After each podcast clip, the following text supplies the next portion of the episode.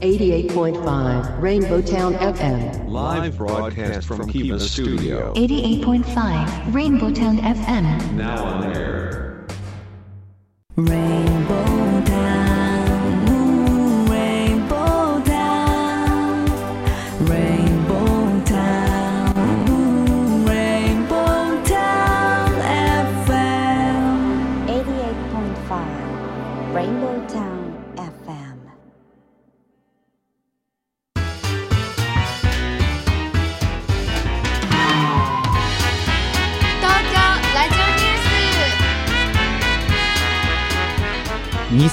2021年6月1日。時刻は14時を回りました。FM88.5MHz レインボータウン FM をお聞きの皆さんこんにちは。東京ラジオニュースメインキャスターの松ピーこと松本哲弘です。パソコン、スマートフォンを使ってサイマルラジオやリスンラジオでお聞きの皆さん、ポッドキャスト、スポティファイでお聞きの皆さん、こんにちは。東京ラジオニュースナビゲーターの鹿島めぐみです。レインボータウン FM 東京ラジオニュース。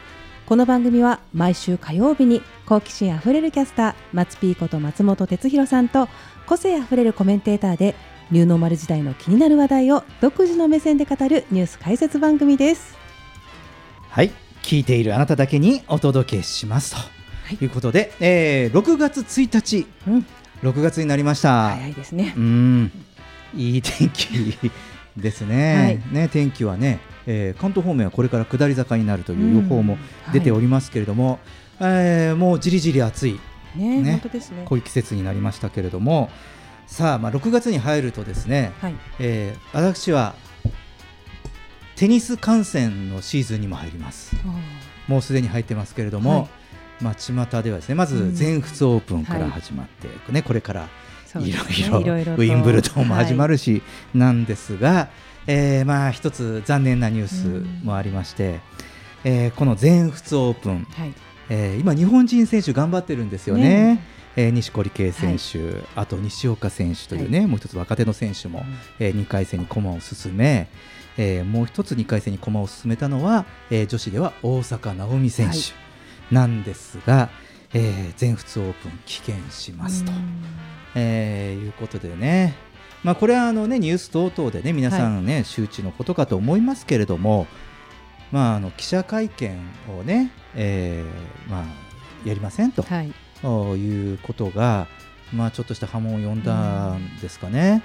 で、えーまあ、実その罰金になってしまうというね、えーまあ、こういう今までの、えーテニス協会のルール上はということなんですが、まあ、いろんな人がいろんな意見を言うんですけどね、えー僕、まあ、一応その、まあ、テニス環境の中で育った人間として、まあ、こうやってたまたまねマイクを持たせて言わせていただきたいのは、はい僕は時代が変わったからいいんじゃないの？って。いうことをちょっと言いたいかな。あのなぜかというと、はいやはり大坂なおみ選手、とてもこうシャイな選手ですね。すね僕、すごくまだ彼女が14とか、うん、中学生かな、それぐらいの時に、ちょっと大阪でテニス関連のことがあった時に、僕が彼女の練習を見て、ああもうすごいなと、うん。最初やはり外国人選手かと思ったんですけどいや日本人で日本の星になるんだって言ったら、本当になって。でちょっと声をかけたとてもシャイな人ですね。だから繊細な人なんですけど、あの例えば芸術なんかでもあるじゃないですか、はい。とあのちょっと,、うん。えーっとこう精神的にとかあとやはりちょっとこうね言葉喋るのが億劫な人なんだけど、すごく芸術性を持った作品を書く人、うん。だから僕は大坂選手はそういったところに,、うん。にその特別な才能があるん。ゆえに、やはり人とのコミュニケーションが苦手とか、だから特に、まあ、これだけの世界中のメディアを前にして喋ることなんて、その本番の決勝のテニスコートに立つ以上に、すごくプレッシャーがかかること、うん、居心地が悪いことなんだろうなと思ったんですね。うん。だからもう一つはやはりこうこういうインタビューをしたり会見する環境の変化が時代に合わせて求められるなっていうことを、ねうん。あの僕は言いたいし、はい。その別にねあの記者会見をやめろって話じゃなくて、うんうんそういうなんかもう少しオープンでなんかいい環境の記者会見をやれるような風にやったらいいと思うし、あの大坂選手のまあこう人前で話すのが苦手っていうね、その人はこれ個性だから、そうですね、うん、だから個性を尊重するっていう時代にもなっていくじゃない。うんうんうん、だから僕はなんかそういうふうに見てあげたらどうかなというふうに思います。うん、ちょっとこれはね、今日言いたかった。そうですよね。あとちょっと本番前にね、あの今日ちょっと局長とも話してて、ちょっとこの話もしようかな、なんて話をしまして。で、そしてあのね、もう一つあの最近見つけたニュース、全然違う話ですけど、はい。私、えードライブスルー見つけました。車で走ってましたらですね。神奈川県厚木方面、はいはい。まあ、あの近隣うちの方の近隣ですけど、はい。えーなんちゃってドライブスルーって書いてあるんですよ。なんちゃって。なんちゃってですか、うん、なんちゃってドライブスルー。うん、でこれはあの、まあ、厚木市なんですけどね、はい。こう天ぷらチェーン店で名古屋さんっていうのがあるんですが、はいはい。えー厚木さん厚木店さん限定らしいんですけれども、うん。これちょっと気になって僕インスタグラムを見たんですよねこの名古屋さんの、そしたら、えー、とこうどういう仕組みかというと車の中でメニューをチェックすると,、はい。えー、とスタッフが店内に注文に行くんですってなるほど。わかります、はい、あの駐車場に止めると、はい。あの店員さんがあ駐車場に来たなとかって思って でそうすると外から注文するんですって、はいはい。うん、ちょっとガラス越しにね、うんそしたら店員さんがお店の中に入って注文を受けて、うん。でまた持ってくると。いうことらしいんですよ。で QR コード決済とか、まあ、その非接触型の、ね、決済できるのは、うん。あの QR コードとかあのバーコード？ああいったものをほらあれって車のガラス越しでもピッてやったら PayPay ペイペイとかでも払えるじゃない、うん。だからなんかそういうふうに安全を確保してと、で僕はちょっと面白いなと思ったのはキャッチフレーズ。お客様を車から一歩も出しません。確かに。でもこれって面白いのがシステムを使ってないけど形を変えてその形にしてるっていうのがねうん。やればできるってことですよね。そうううんん、素晴らしい。だってさその車で走ってたら、い246をね走ってたらさなんちゃってドライブスルーって書いてあるんだもん。なんだこれ？入りたくなっちゃいますね。そうです。うん。ね、だからなこういうこうねなんていうのかなこうこう取り組む努力と、はい。なんか少しこうユーモア、ううんんこういうのがあってちょっとご紹介してみました。はい、はい。レインボータウン FM 東京ラジオニュース。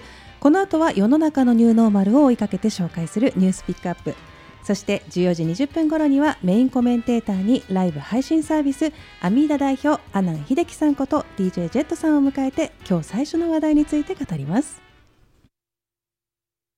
東京ラジオニュース東京ラジオニュース。東京ラジオニュース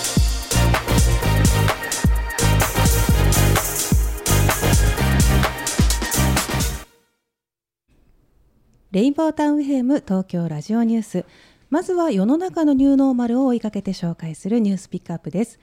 このコーナーでは松 P が独自の視点で取り上げた話題を一言解説します。JR 九州は新型コロナウイルス感染拡大によるリモートワークの広がりを受け列車内でオンライン会議や電話での打ち合わせなどができるシェアオフィス新幹線を期間限定で導入します。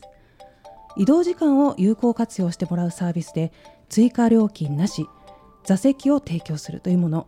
これは期間は土日祝日を除く6月14日から30日の約半月で対象列車の6号車をリモートワーク推奨車両にします。普段は座席でのスマートフォンなどの通話は控えてもらっていますがこの車両に限っては通話は自由。座席には電源を設置し NTT ドコモの無料 Wi-Fi も利用できるとのことです。新潟県妙高市の妙高中学校の3年生が地域活性化の計画づくりに取り組んでいます。地域活性化の計画を作っているのは3年生26人で計画の柱は3つ。地元の神社やお寺を生かした歴史郷土料理による食そして仕事と休暇を組み合わせた働き方ワーケーションの活用です。生徒たちはそれぞれの分野に関わる地元の住民などを講師に招き話を聞きながら計画を進めていて今学期中に計画を作り2学期から実行します。また計画を市や商工会に提案することにしています。料理人のニューノーマルな働き方を支える注目の資格が新設。コロナ禍で飲食業界の雇用不安が広がる中店舗に頼らないニューノーマルな働き方として出張料理が注目を集めており個人のスキルを磨いて出張シェフを志す料理人が増えています。外出自粛やリモートワークの普及でおうち時間が増えたことにより家で健康的な食生活を目指す人や体づくりのためのトレーニングをする健康意識の高い人が増えており高タンパク低糖質の食事依頼の増加が増加をしています。こうした需要を受け作り置きメニューや出張で調理やサービスを提供できることをゴールとする調理人向けの実践講座が新設され人気を集めているということです。おうちで駄菓子屋さんが実現。屋台付きで子どもも大喜び。大阪の老舗駄菓子メーカーチーリン製菓から発売されているキット。おうちで駄菓子屋さん。コロナ禍の今おうち時間を過ごす子どもへのプレゼントとしてじわじわと人気を集めています。おうちで駄菓子屋さんは少しでも子どもたちの笑顔のためになればと企画され12月に本社での販売がスタート。地元でのポスティングやネット通販で購入した人からの評判が口コミで広がり地元を中心に少しずつ認知度を上げているということです。はい、えー今週はまずは、えー JR 九州のシェアオフィス新幹線のニュースからですね、えーとうとう新幹線の車両もうん。シェアオフィス、はい。はいあの仕事用環境になってくるということで、はい。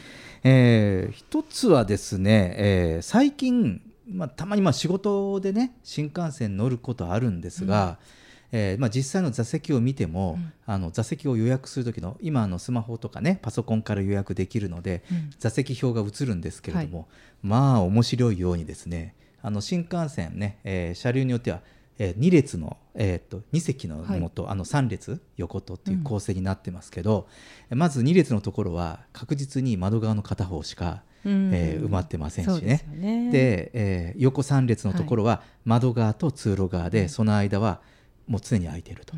でもうそこで埋まってしまったらいくらその窓、ね、2列の,、ま、の通路側とあと3列横並びの真ん中空いてても、うん。もうあの満席のサインですよね。あの暗黙にこうあの新幹線乗るからあこの車両はもう満員だなとはい。いうふうに判断するような時代ですけれども、えーまあ、ちょっとそういう中でその新幹線のスペースもあの乗るたびにですね見直したらいいのになってうん思う矢先、まあ、こういうね、えーシェアオフィスとして新幹線を使うというニュースが入ってきましたけれどもさあここでね注目するところは何かというと、えーこの車両に限っては座席での通話が自由というところです、我々ねこれまでねあのね。座席での通話をお控えくださいと、はね。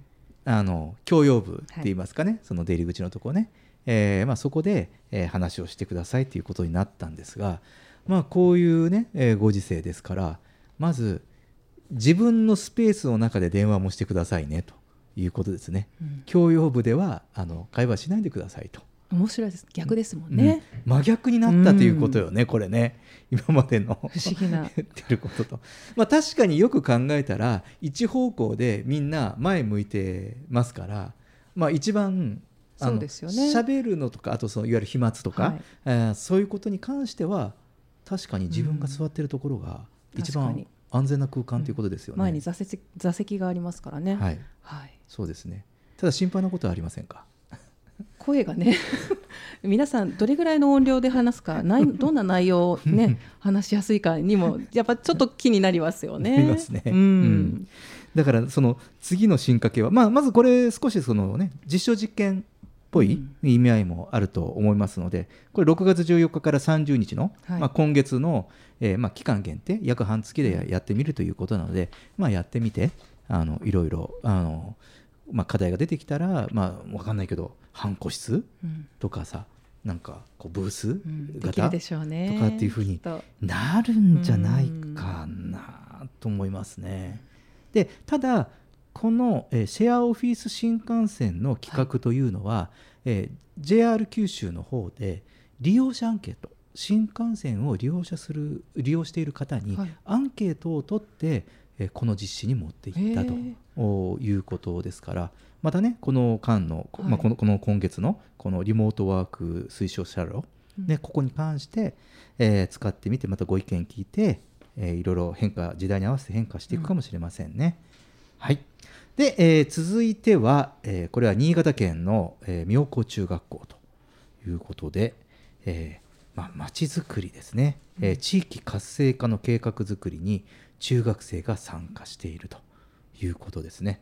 で中学生がヒアリングをして、まあ、中学生だけなんだけど中学生がヒアリングをしていって、えーそれからその、まあ、企画を詰めていくとはいいうことで僕はこれ素敵だなと思ったのが、えーその2学期からそれを実行する、うん。でその一環としては何かというと具体的に自分たちが立てたこの計画を実行に移すために、えー市とかうん。商工会に提案をすると、これいい、うん。素晴らしいですね。いうことなんですよね。うんでまあその中でやはりその新型コロナによってその観光地に求められる条件とか環境が変わったんですよね。だからどちらかというとこれまでは少しビジネスリードだったりすると思うんですよね。だから例えばそのか安い格安価格とか、もしくは反対に少し豪華なうんうん企画とかっていうことで、えーたくさん来てもらうっていう時代だったところが、うん今は感染症対策をしっかりして、まあ、密を避けるためうん。に少人数の旅行が増えてきたっていう背景もあったり、まあ、安心安全。あと本当のそのなんか地域独特のおもてなしうん。というそういうサービスが求められているので、まあ、企画の立て方もうん。あのこういうその自治体関係者とか旅行業関係者だけじゃなくてそこに住んでいる人たち生活している人たちに、まあ、地域自慢という視点で、え企画を立てていくということでこれ中学生ですけどいろいろねあのこう婦人団体とかいろいろそれこそ、えーしあのそのシルバーのねもう本当にいろいろ知っているおじいちゃん おばあちゃんたちからの企画でも僕はいいのかなと思っていてあのこの何ですかねその企画からあの実行なこのなんかプロセスがとてもいいなと思いまして、えーピックアップしました。さあそして3つ目、えー料理人のニューノーマルということで、えーこれ料理人さんが、うん。えーまあいろいろこう素敵な料理を作るレストランに行くのではなくて、まあ、何度かここの番組でも言ってますけれども、えーいろんなものが我が家に来るという うーまあ、価値観考え方というかね、そういうスタイルになってきた中でやはりあの、ねまあ、今こう飲食店さん大変ですよね、その中でやはり料理料理人さんがもうやはり自分たちがじゃあ今度は出向こう、そのための、えースキルとか、あと求められてあのもちろん美味しいプロの料理っていうのもあるんですけどそれプラス、まあ、いろいろその消費者志向にのっとった、えーまあ、料理をアレンジできるというこういう資格があるんですってね。ううんんで実際に、えーこの、えー資格を求めている料理人さんが増えているということなんですね。でこれはあの反対に、えー、と需要があるからなんでしょうね。あのまあ、外食がはう今抑えられてますけれども、でも今度、まあ、先日あの消費行動のお話でした時も家庭内の食費は上がっはい。てますよね。ですからやはり食にかけるそのお金というのは増えてますしそこにはお金をかけていくのでじゃあ、まあ、たまには、うん。えーママの手料理も大変美味しいし いいんですけれども料理人さんに来ていただいて、で家族団らんを楽しむと。うん。もしくは、えーこういうその、ね、健康食、うん。ちょっと変わったアレンジを楽しむというこういう思考も生まれてくるのではないかなということですね。うん、どうですかこういう動きないんかあの調理人さん料理人さんってもうお店で働くっていうのが今までのうんうん。なんか捉え方だと思うんですけれども、そのお店もちろんなんですけれどもそれに縛られない生き方、うん。その自分の人としての可能性を広げるチャンスでもあると思うんですよね。うんうん。なのでそういったチャンスの中にこういったこうシステムがある時っていうのは、ぜひこういう情報を知っていただいて、うん私たちも使いたいし調理人さんもそういう思考の方がいっぱい増えたらうん。嬉しいなって思いますね。そうね、うん。これはあの、まあ、今日ちょっと特集のテーマにも触れるかもしれませんけどもちろんそのこう時代が変わってくる中で、その美味しい料理っていうところももちろんそこも取り上げるべきところなんですけど多分その美味しい料理を作る料理人さんっていうこう人、うんだからその人柄も合わせてこう美味しいものをいただく、ねなんかそういうことが、うんこう食の世界でも啓蒙されていくような気がするんですね時代がこう変わってくると。なのでこうちょっと注目かなというふうに思います。えーそして4つ目駄菓子。うんまあ、これ駄菓子と聞くとねと、えー DJ ジェットさんこの後控えてますけどここら辺話したくなるんじゃないかなと 思いますが、えーこの駄菓子屋さんまあ、この大阪の老舗駄菓子メーカーさんですけれども、このチーリン製菓さん、あのまあ、当然こういろいろねお店がね大変な中で駄菓子屋さんも大変なわけですよ。はい。ですから、まあ、自分たちの作った、まあ、お菓子を、まあ、直接販売しようという試みなんですけど、まあ、その自分たちの駄菓子を単に箱詰めするんじゃなくてそのね詰めた段ボールの箱にはい。思考を凝らして駄菓子屋さんごっこのお店が開けるようなお。なんかあの工作キットになってるわけですね。なんかこうくり抜いたりこうやるとね、うあのちゃんと駄菓子を陳列して、うん。駄菓子屋さんっていう看板になって、はい。だからそのまあ家庭でもね、うん。あのお店側お店屋さんと買う人と駄菓子くださいって言ったようなこういうことができるようになってなんとその紙のお金までついてると。えー。いいですね。お母さん絶対買いたいと思う。まあ、ままごとでねごっく遊びキットになってるんですよね。なので、まあ、これは、まあ、当然今ねこういうこういうその、まあ、物流が変わって直接ネット販売とかに変わっていくんですが、なんかこうこういうただ箱に詰めてその駄菓子お菓子セットとかっていうね、うん。あのなんか盛りだくさんみたいな家事よりもこういう駄菓子屋さんができるキットっていうふうにこういう企画をしたところがすごくなんかこう企業のアイデアといいますかすね。ん、すごく考えてるんだろうなと思って、なんかほっこりするじゃないですか。ねいいですよね、うん。夏のお祭りもねもしかしたらっていう時にこういうふうに遊べたらいいですよね、うん。そうですね。なのでまあこう例えば家でどどんなシチュエーションで、まあ、これをねうん。食べてもらったり、はい。遊んだりするのかっていうなんかそこまで考えてるっていうことで、これはすごくその企業のこれからいろんなものをあの企画する上でね、あのなんかすごくいいのかなと思ってピックアップしました。はい。えー以上今週のニューノーマル時代のニュースピックアップでした。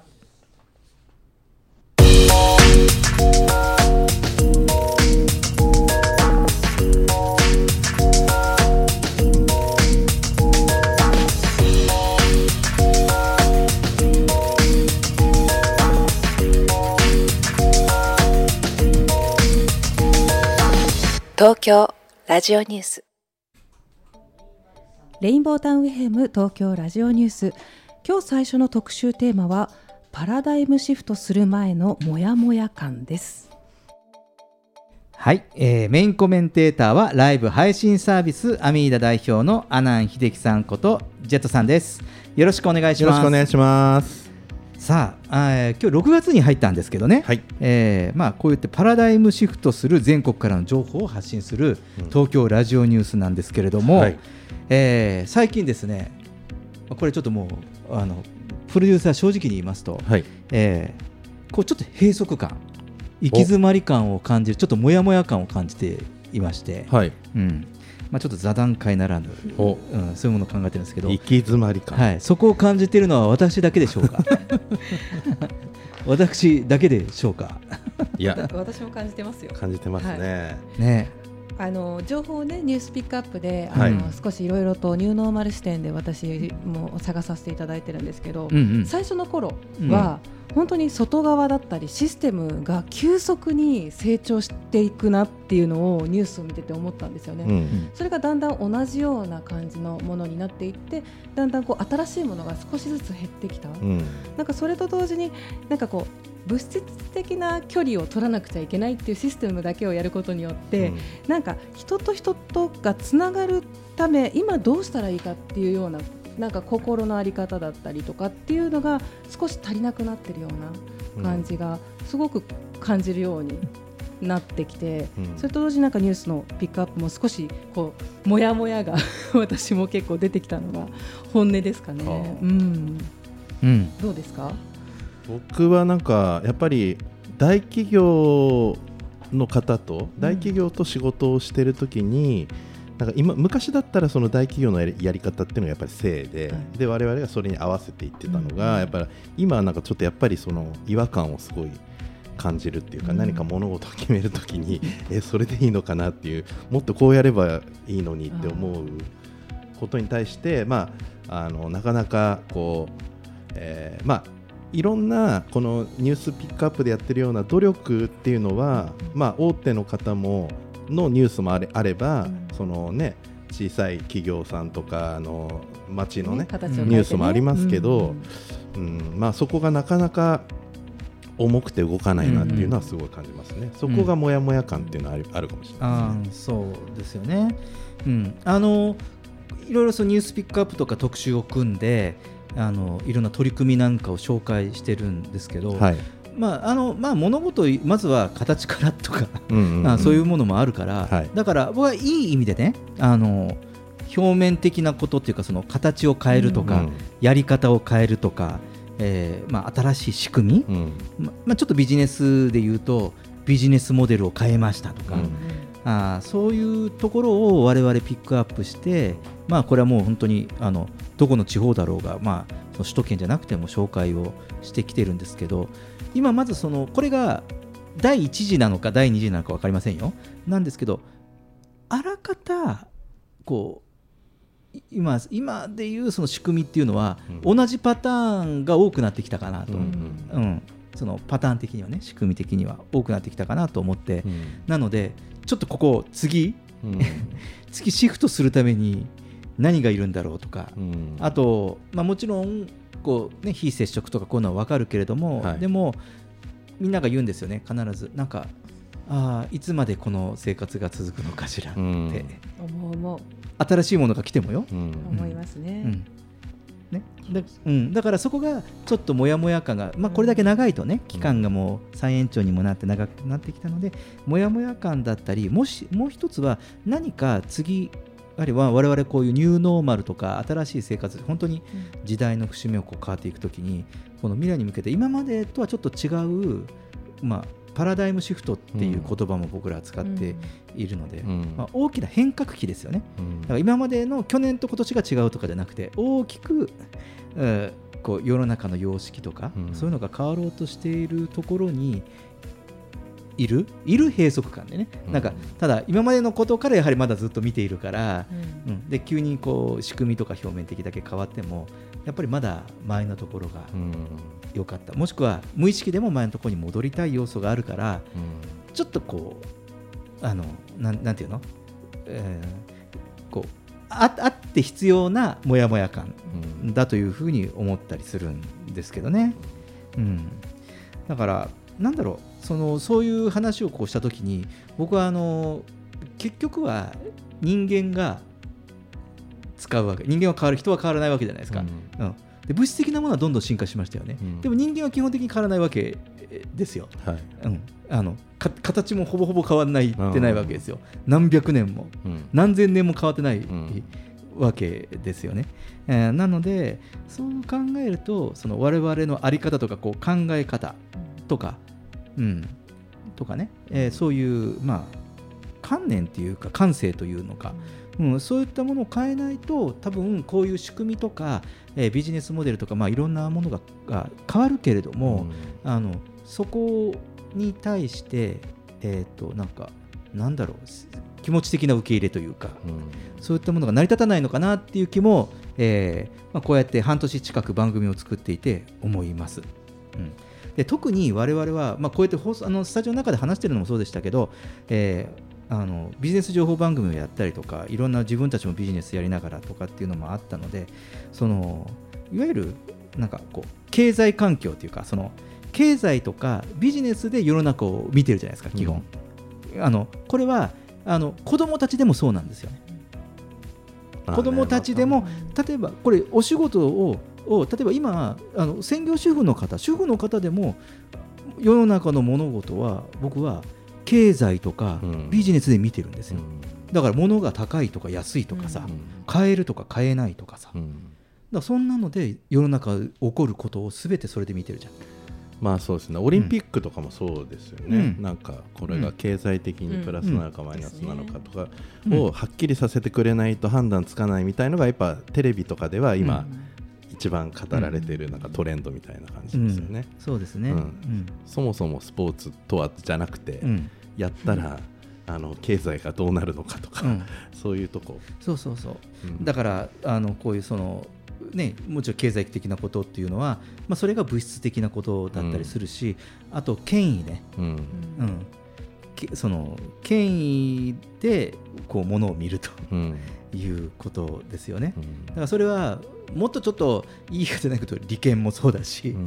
まあ、これも含めて、まあ、そういうその権威というものね。うん。でこういったもので僕らはその意識しなくても今あえてこうやって言葉にしてうん。会話にしてるからふってなるけどでももう無意識でうん。意識してない時も普通に何にもこう考えなくてうん。物を買ったりあこれいいかな買おうかなとかとかさ、うん。あとこれやろうかなあこれちょっと試してみようかなとかさこれチャレンジしてみようかなとかっていう時に無意識で物やうん。人までもその対人間までもそういうふうに世の中で見ていると思うんだね。うん。うん。だからおそらくなんかそういう観念が、まあ、この番組でもその土の時代とか風の時代とか言ってますけどなんかこういう,、えーこう無意識のブロックがあるのかなと思うんですよね。うん。まあ、自分自身にもまだそういうブロックがじゃないかって言ったら まあまだあるなとは思いますけど、いやみんなあるよ。僕だってあるよ。うん。だってこれだけさ長いさ、うん。えー年さもうこうやってだってだって我々はこれしょうがないんですよ。これねあのご誤解なくねあのこれは悪いことじゃないです。だって我々が生きてる社会経済社会で、うん。経済社会って言われるわけでしょ？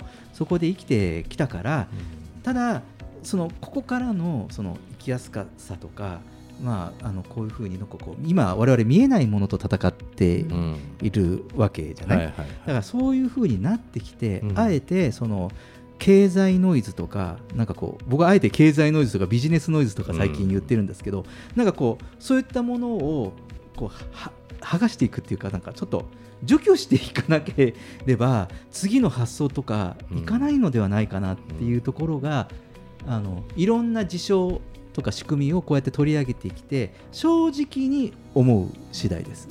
うん。だからさっき僕感性磨くとか言ったけどもともと持ってるんですよね、うん。あの人間はもともとみんな素晴らしくてみんなそのもう素晴らしい直感力とかやっぱ感覚とか、ううん感受性とかも持ってて、うん。なんだけどあの僕の考えはむしろそのいろんなさっき言った経済ノイズとかビジネスノイズとかであのなんかブロックされてるだけ。もともと持ってる感性を。だから結構直感で従った方がいいよとか 冗談でも言う時は。はいはい。まだそのい直感あいいなと思った時は素なんですよね、うん。だけどその後にほらこういう経済社会で育ってるからあでもやるにはあれがこうだし、うん。こうがあれだし、うん。っていうことでノイズをばばってかぶせるから自分のその直感うん。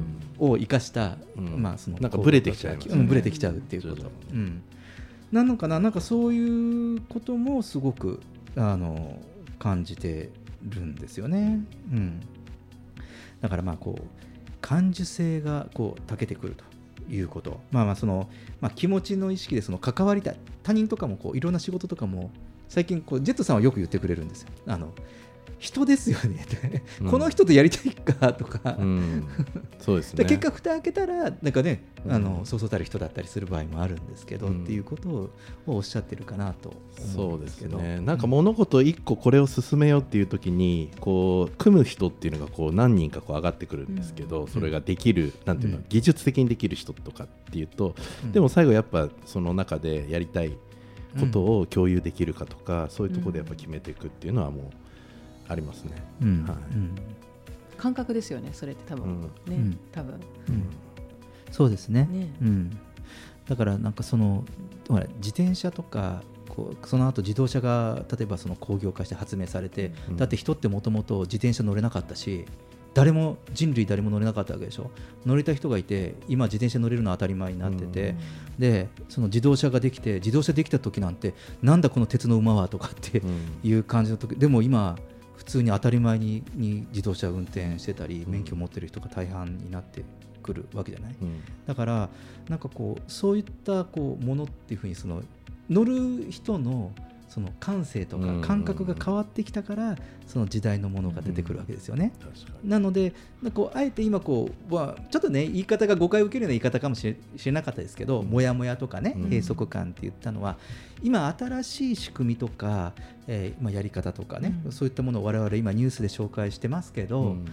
おそらく今度今そのどんどんその新しい仕掛けを求めるんじゃなくだけじゃなくて今度我々がその人類としてですよ、うん。人類としてそれをこう乗りこなす次の時代のもともと人間が持ってるその感性を駆使して、うんうんのなんか今までの固定観念だと乗りこなせないから、うん。か外してって。そこががその今僕らが言っている、うん。まあ、それこそこの、ね、こういうお仕事のおかげで、あえていろんな新しいものばかりを紹介してますから感じてることなのかなと、果たしてこれをどうやって人類は乗りこなして使いこなして、えっと、快適にうん。自分らしく生きていくんだろうかとい。うことをちょっと深い。感じている時期ですね。ね、気持ちがこう乗れないからシステムがそこまで落ちるのか気持ちをそこまで上げるのか、うん。どっちかのこう競争に競争ったらあれですけど、なるかもしれないですよね。僕ねあの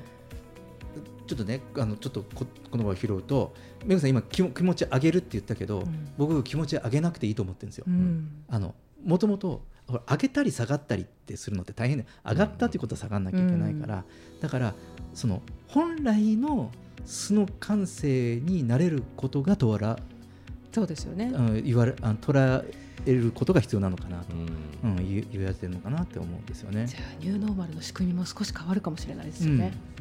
動かなくなってきたらねうん、えわかんないですけどね。そうですね。うん深い。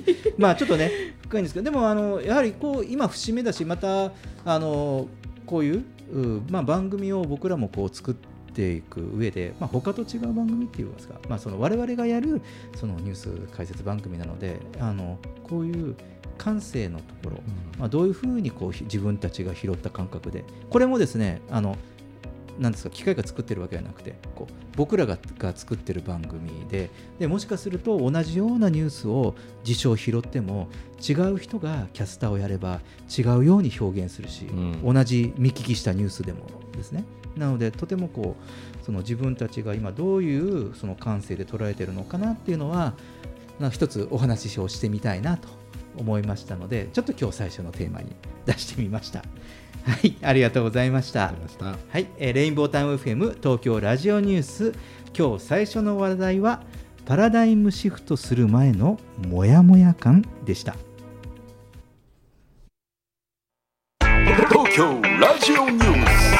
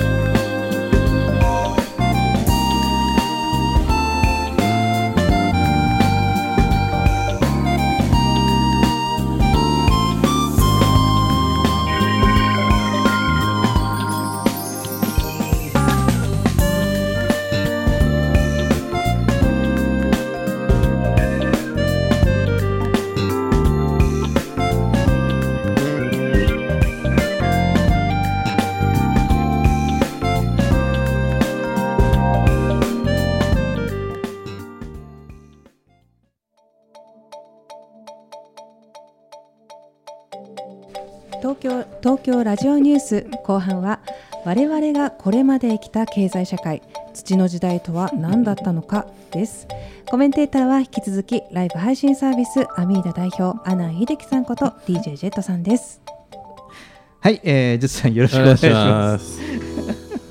もうあのコーナー明け始まってるのに、はい、マイクオンするの忘れてましたね。ゆ指が指が一緒にあの。メグさん、メメグさん早く言いなよとか、俺オンボタン押してないじゃないですかみたいな話ですよね。さあ、えー、まあ後半も少しあの前半のね話から関連してきますけれども、はい、まあいろいろその、えー、風の風の時代土の時代という表現をしていますけれども、まあ改めてですね、まあいわゆるそのえ経済ね、金銭とか物質、うん、まあ、そういうその、まあ、一つの言い方でいう土の時代というものと、えー、これから風の時代と言われる、うん、えー、これは知性とかつながりとか、まあ、個人がね、うん、えー、大事にというふうに、まあ、こうシフトする。でこれ僕は少し今よく考えるとここをシフトするための存在が、まあ、新型コロナウイルスだとしたら今まだこの私たちはこういうその時代をシフトする中で片足はまあこうやって経済社会で生きてきましたから、うん、まだ残しているわけでですよね。はいはい、うん。でそう言ってるその我々がまあこれまで生きてきたところをまずもう一回知ろうじゃないかと、うん、その土の時代その経済社会経済社会って言われてるけど、うん、もう一つその前は俗に言うと、えっと、火の時代って言われるわけですよ、はい、そこから、えー、今のあの経済の時代土の時代に変わったので、うん、まず、うん、そこら辺をそのどうやって、えー、今我々がえー、生きてきた時代にルールが変わったのかっていうことも、うん、えー、掘り下げて話をしてみたいかなというふうに思います。歴史の。そう。今日はね少し歴史の勉強も兼ねてですな。はい、でまずこの土の時代の一つ前の火の時代っていうのは、はい、えー、これはあの世界史日本史を見ましても、うん、えー、多くの地域で君主制王政が敷かれていたわけなんですよね、うん、なので基本的にはもう世襲制で、うん、あと嫡男がまあ家督を継ぐと、うん、で日本でもこういう徳川幕府のように御三家から後継者を出すというシステムですよね、でこれは国によってその形は違うんですけれども基本的には家柄と血筋がものを言う時代でした、日本でも、えーあの直前、もうこの本当さ今もそうですけど、えーとね、天皇制があったりであと貴族とかっていう家族とかっていう、えー、そういう、えー、血筋による、えー、統制がされてわしたわけです今でもなんか火の時代をやってる国すごいですね、うん、逆に。すごい、ね、すごいです、うん、でもねだからそういう国もいまあ、未だにあるじゃないですかね、うんうんうん、だからそういう時代は何かというと生まれた瞬間に属性が決まっていた時代です、うん、もうどう生きるとか。って、うん、インドとかもそうですね。カースト制度とかっていうそういうものもありました。が、えー、これがその1700年代になってパラダイムシフトを起こすわけですよ、うん、でこれがその我々も歴史で学んだフランス革命とかアメリカの独立宣言、うん、どちらも19えー、1700年代ですけれどもそうした時になぜかというとその旧のこの、えー、君主制王政が財政難になったわけですよ、うん、これだけでは、うん、そのお金が回らなくなってきた、うん、要は年貢の入り方が悪くなってきた、うん、そうした時にその産業革命でこれまであのなんですかねそういう、えーなんか年貢を納める形の時は基本的には、えー、と手工業ですね。何でも手でやるというものから、ここで、えー、工業性機械工業ですね、うん、いわゆるその自動化したり工場で何かものを作ったりとかってする、うん、うん、そういうことでその国民？国民が生産力を持つ、うん、なので、まあ、今のあの経済関連と GDP ですよね、国民生産性が上がると、それでそのその資本家は金銭的な力を持ってそこから新たな資本主義体制が確立したということなんですよ。うん、うん、なので、えーまあ、結果、その土の時代では、まあ、今までのように血筋とか階級がものを言う時代ではなくて、えー、力を持つのは財で、また財を生む才能とか知略、まあ、知力ですよね。そういったものが、まあ、世の中を動かす力という時代に変わったわけです。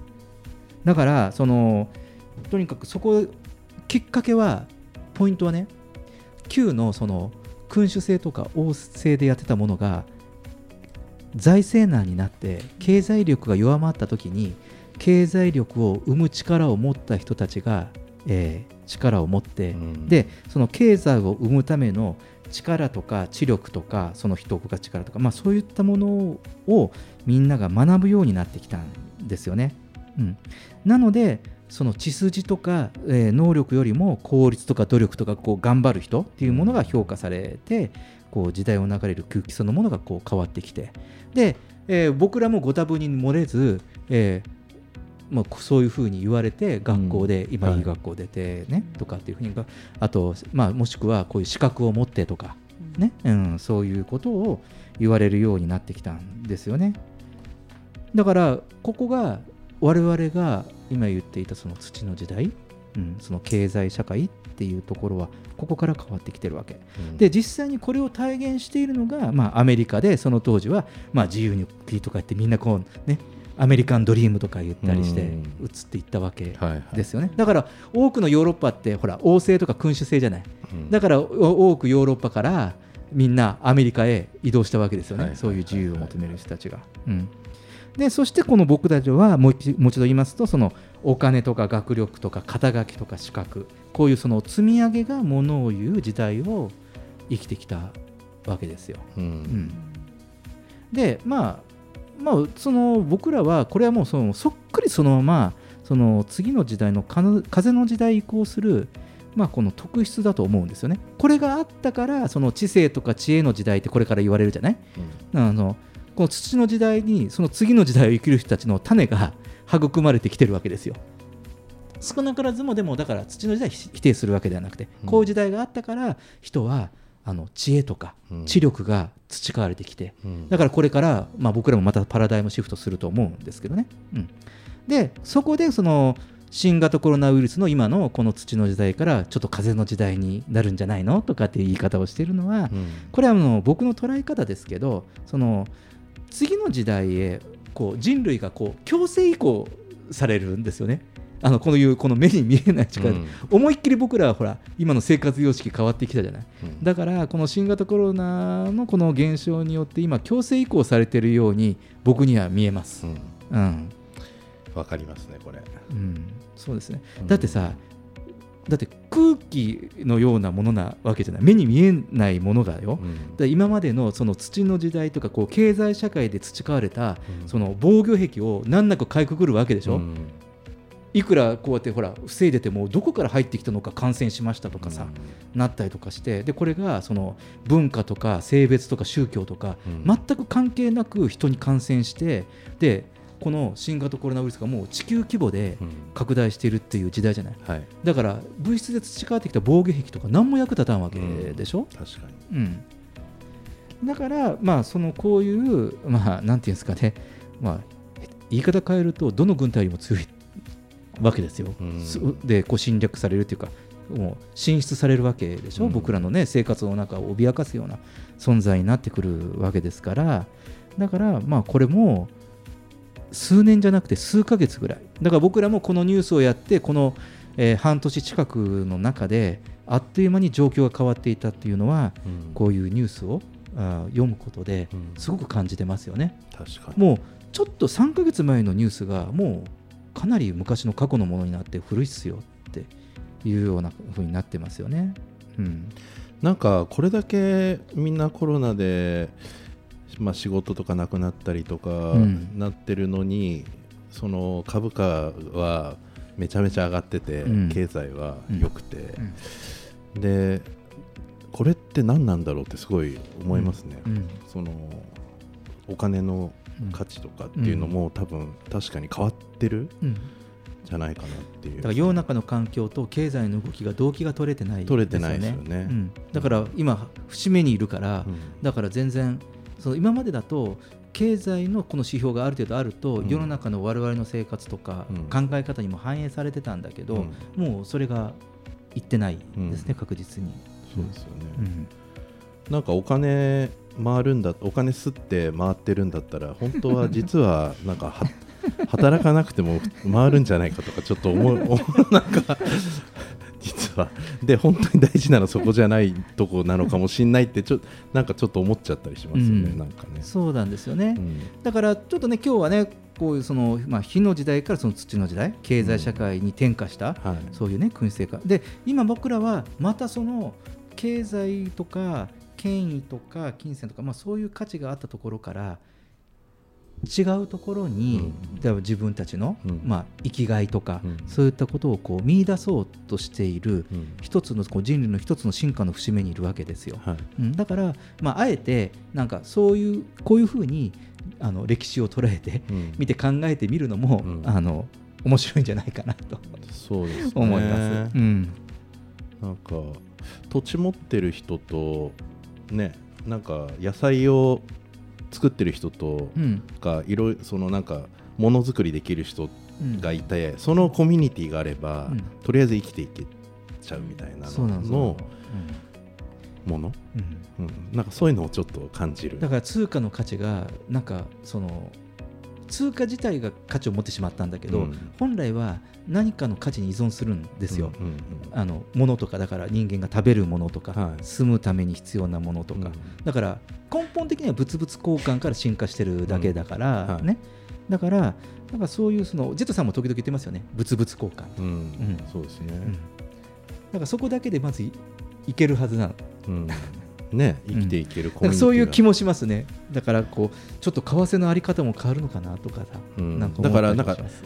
全然生活圏で違う人たちと交流することによって、うん。ささっき言った違和感のある人たちとかと交流することによって例えば借金とかあるとそれが争いになったりするけど、うん。うん。そうじゃないければうん。例えば日本なんかだとあの外国の借金がないから、うん。おいくらお金吸っても全部国の中で回せるとか、うん、そうだね、うん。うん。あるじゃないですか。だけど、が外貨で借金したりする。とそれ返さなきゃいけないからそれが、うん。国家がどんどん、ねうん。下がっていったりとかあるんでそれをもうちょっとミニマムで考えると、うん。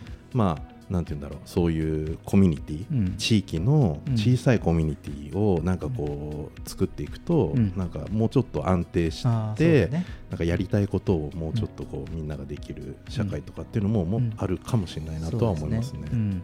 だから次はね多分経済社会まるまる社会になるのは間違いないことなので、うん。うん。まあ、そこをね楽しみに、まあ、うん。自分たちでもね、あのこうやって作るメンバーの、まあ、何億人分の1としてですよね、うん。ちょっとこういうふうに捉えてみたらどうかなというふうに思います。はい、えー、ジェットさんありがとうございました。ありがとうございまえーレインボータウン FM 東京ラジオニュース、えー後半は我々がこれまで生きてきた経済社会土の時代とは何だったのかという、えー話話題でした。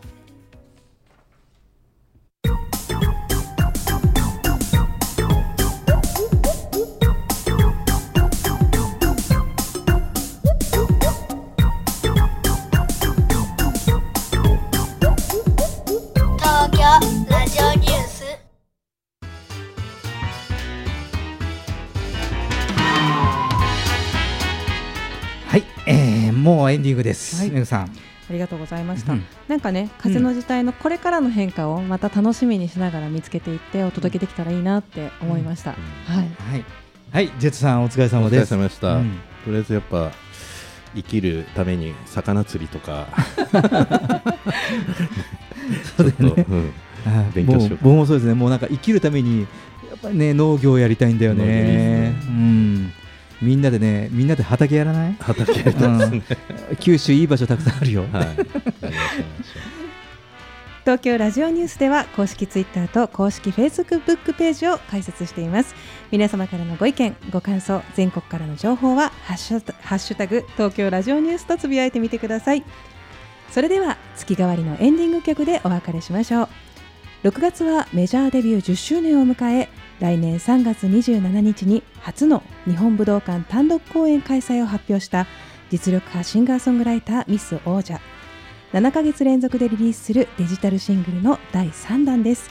お聴きください。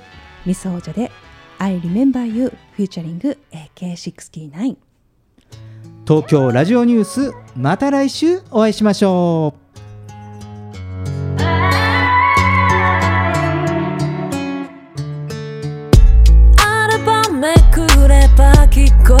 てくる色あせないプレイリスト Like a time machine 語り明かした。夢の続きにはそれぞれ奏でるメロディー。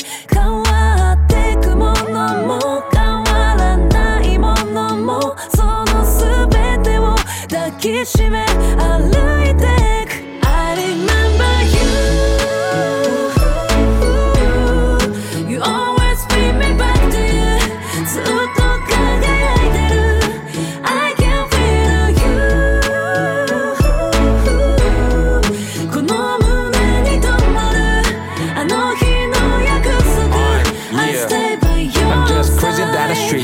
6-4 That's Kushimi Nagalaki Kukatis blow. Go to Skiga Gima Jaga Artist Ho Wakima Total to Shusani TPO Anani Nani Kuduwari Mutoma Tata Human to Camry The Cherish the time i Tamaliba To live a chance to a pocket gotta toast it out. Kiss cuts in the Bamika Wa Tech Mom Milega Kakuni Tulka Gary Wana no me. DeLorean the Arnie Kid the Lai Anahino Worigan the cash the Match Nami Ninani Wakaiseru hit on me? I